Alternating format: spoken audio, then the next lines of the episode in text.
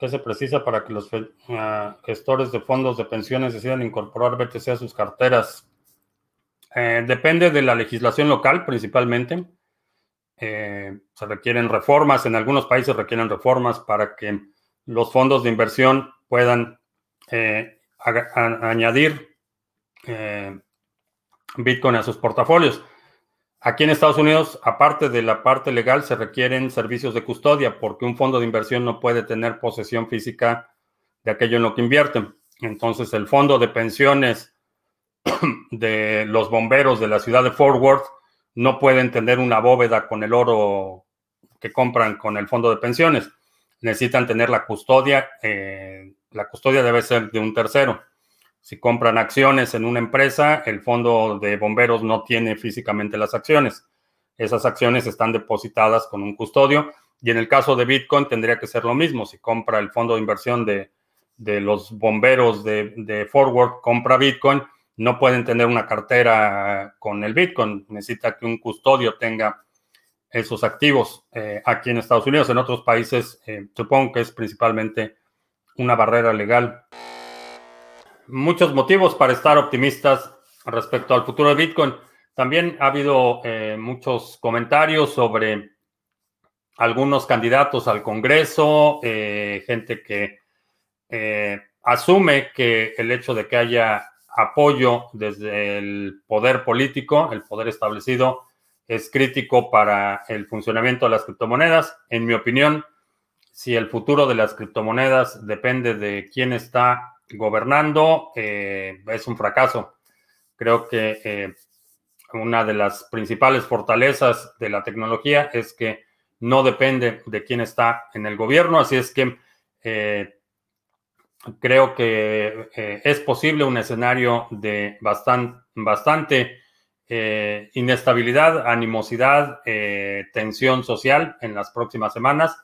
Desafortunadamente, esta incertidumbre beneficia a Bitcoin y es una muestra eh, clara que no necesita de un gobierno en particular para prosperar y, esto creo que aplica a cualquier, eh, cualquier país. Si crees que las criptomonedas o el éxito del sector depende de que el gobierno lo favorezca, eh, creo que vale la pena reconsiderar la razón por la que estás en este sector. Creo que debe ser debe sostenerse por su propio peso y no depender de quién gobierna.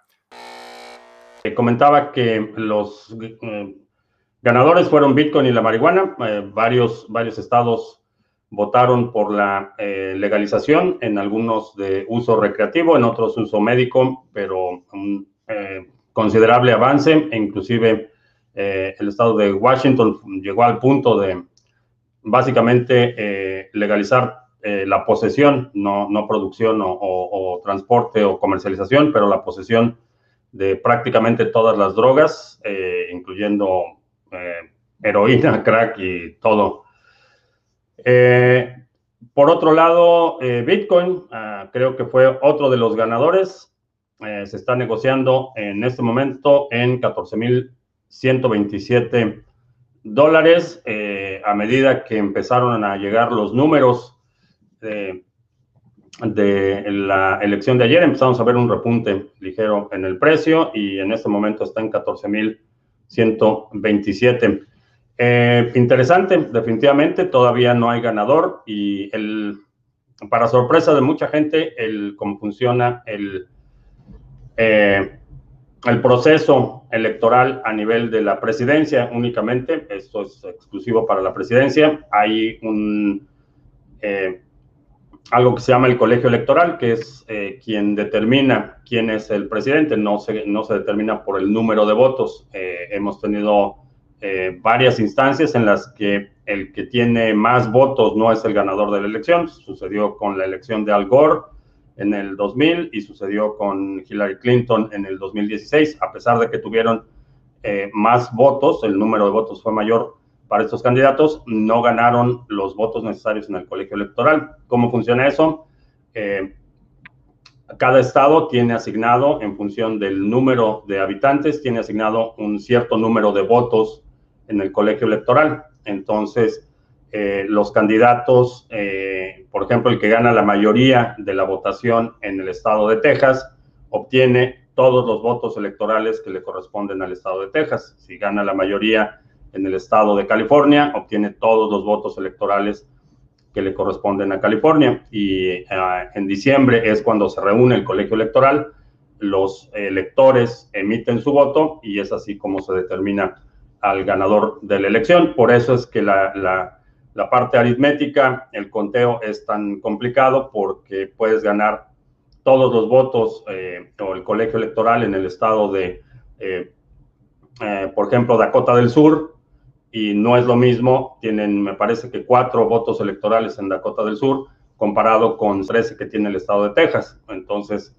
por eso es que la aritmética, el conteo, se vuelve tan complicado en el caso de la elección federal. En todas las demás elecciones, eh, quien tiene el mayor número de votos eh, se declara ganador. También está la, otra parte de eh, prácticamente todos los estados tienen periodos de voto, anticipado o voto temprano en el que la gente puede emitir su voto. en algunos casos, dos o tres semanas antes de la elección, esos votos se guardan y una vez que eh, inicia la elección, el día de la elección, empieza el conteo de los votos acumulados. Por eso es que el conteo es tan, tan complejo. Eh, y me parece que vamos a, ver este asunto resolverse en las cortes. Hay muchas controversias de votos eh, que fueron emitidos y que no fueron entregados por el servicio postal. Hay llamados para que de hecho, la gente naranja está, está haciendo llamados para que dejen de contar en los estados que ya ganó y vuelvan a contar en los estados que perdió. Entonces, va a ser, va a ser bastante, bastante complicado. Si quieres conocer de qué se trata Bitcoin, qué es Bitcoin, un curso de 10 lecciones, eh, los fundamentos de Bitcoin en 10 lecciones sencillas entregadas vía correo electrónico. Eh, te puedes registrar, es totalmente gratuito. Simplemente pones aquí tu correo electrónico y empiezas a recibir las 10 lecciones que es bitcoin.co. Es un recurso gratuito que puedes compartir o utilizarlo si quieres saber más a detalle cómo funciona Bitcoin y qué es y vamos a analizar la gran subida de Bitcoin y las expectativas que tenemos y también les voy a contar algo que algunos estaban esperando. Vemos que Bitcoin ha parado nuestros niveles de forma precisa y en este por supuesto no iba a ser la excepción, es un claro rechazo de nivel. Por lo cual si el precio quiere seguir subiendo pues tendría que reacumular en la parte de acá para poder tener la fuerza suficiente para seguir su camino alcista. Si vamos a gráficos de 4 horas y vemos el volumen, vemos un gran volumen de caída, acá encontramos una gran contrapartida y luego subió con poco volumen. Y esto no nos dice que hay una gran demanda, sino nos dice que desapareció la oferta. Y esto no es casualidad, esto es una pregunta que se le hace al mercado. Por ejemplo, si yo pudiera desplomar el precio y encuentro muchos vendedores en esta zona, entonces tal vez lo mejor sea subirlo nuevamente para desincentivar a todos esos vendedores. Y de hecho ese es el famoso testeo, ya que este también fue un testeo. Bien, así que con todo esto ya podemos empezar a especular, así que pasemos a nuestra otra gráfica. Si recuerdan hace dos semanas ya habíamos detectado un cambio de dinámica en la parte de acá y si ampliamos este canal Notemos cómo el mercado es completamente matemático, nuevamente con toques muy precisos. Entonces acá es para donde nosotros los analistas se pone muy interesante porque ahora mismo tenemos muchos niveles por donde trabajar. Y el truco va a ser como siempre tener un poco de paciencia para buscar los momentos exactos. Por ejemplo en este momento tenemos una operación de scalping bastante clara, una operación a la baja, ya que fíjense cómo esta línea media está trabajando claramente sin ninguna duda. Y aparte de esto nos encontramos con esta pequeña directriz, por tanto vemos que el mercado nos da muchas oportunidades objetivas, pero tenemos que buscarlas de forma adecuada y tener la paciencia suficiente para verlas y no forzarlas.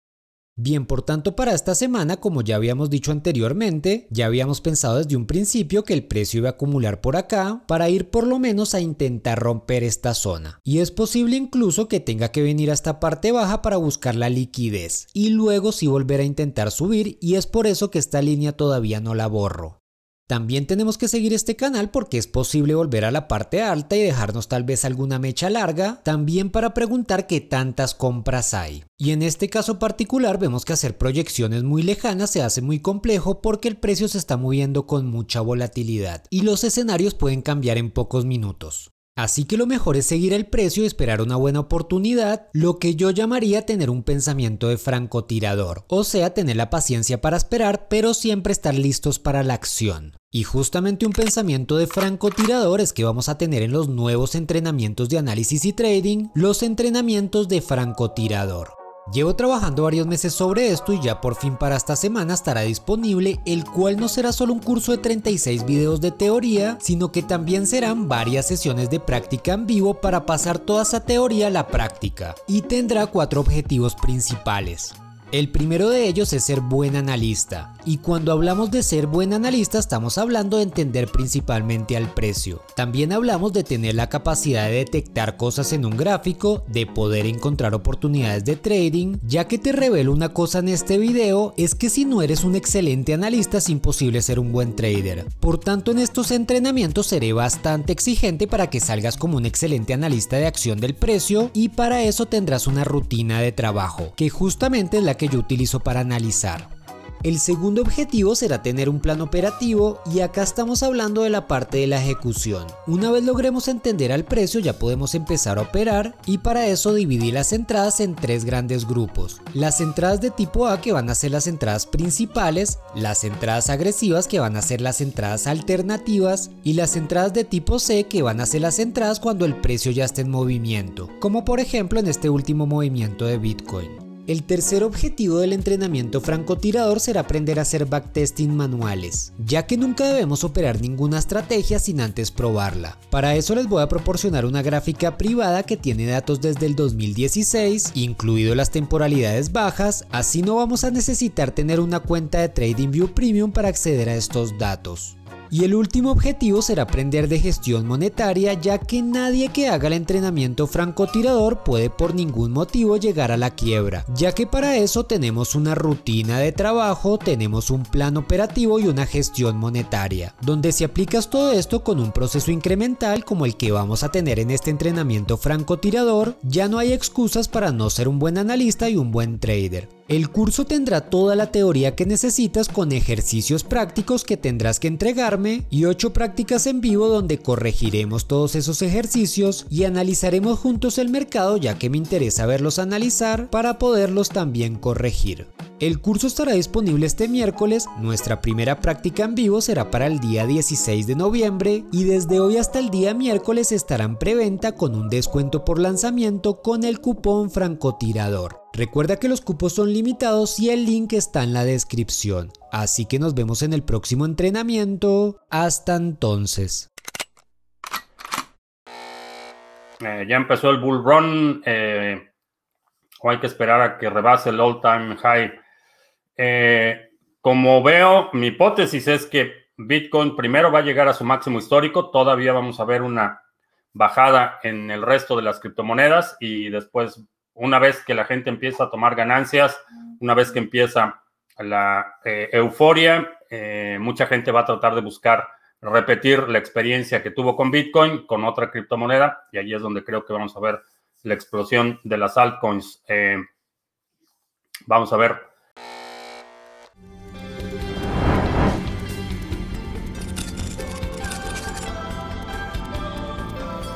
Hola a todas y a todos, yo soy Seba del canal Individuo Digital, donde entregamos las mejores herramientas técnicas para que te puedas desenvolver en el mundo de las criptomonedas. También haremos tutoriales de otras herramientas que son imprescindibles para esta nueva era digital. Bienvenidos. Hoy vamos a ver cómo delegar Cardano y hacer staking en nuestro Ledger Nano S.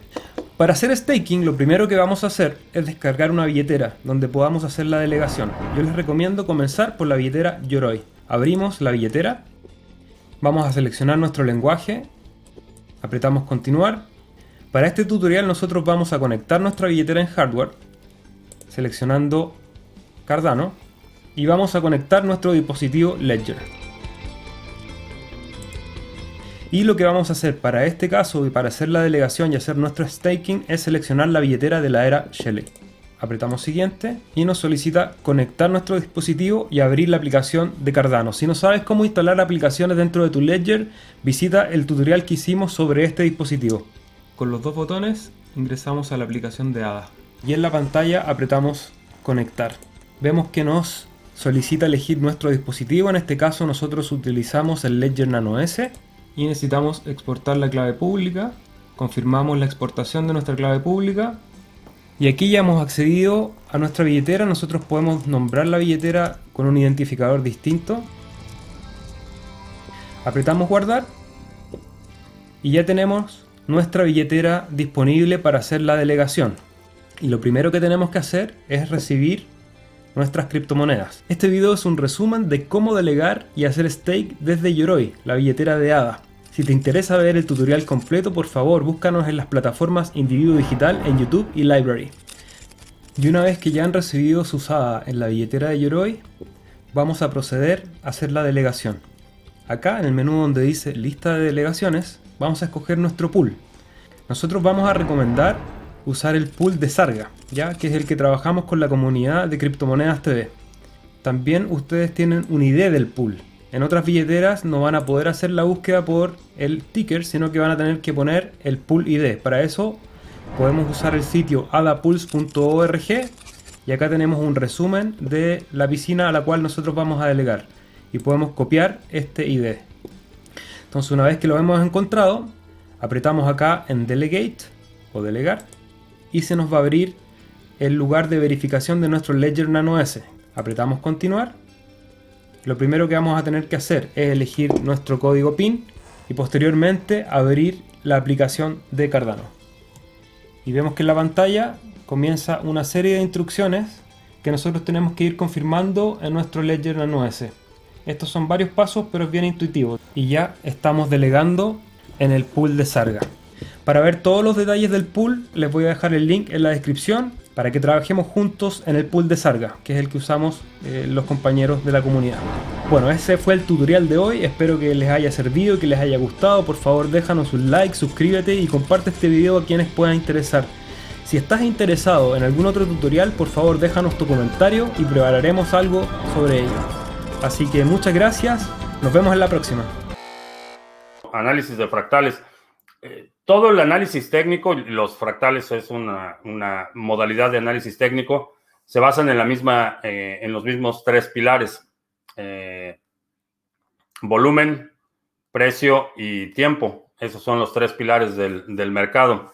Eh, todo el análisis técnico lo hacemos en función de, esas, de esos tres pilares y tiene una buena dosis de, interpretaciones. Es un, arte interpretativo porque no hay ninguna certeza de que los modelos funcionan. Hay algunos que tienen mejores récords que otros, pero al momento de interpretar eh, qué es lo que te están diciendo las gráficas, independientemente del tipo de análisis que, hagas, hay un buen porcentaje de, eh, subjetividad. Eh, dos personas pueden estar viendo exactamente el mismo setup en las mismas gráficas, con el mismo activo, en la misma temporalidad y llegar a conclusiones distintas. Entonces, no hay, no hay certeza. Eh, siempre que hablamos de análisis técnico, ya sea análisis eh, muy simple o un análisis extremadamente complejo, hay un componente de interpretación y esa es la parte que cuando tienes una metodología vas aprendiendo con el tiempo pero definitivamente hay, hay muchos análisis, muchos tipos de análisis que tiene mérito. Eh, por ejemplo, algo que utiliza eh, Juanse en los resúmenes semanales y en general en, los cursos y demás de el, eh, trading algorítmico tiene, tiene, tiene bastante mérito en términos del récord de desempeño.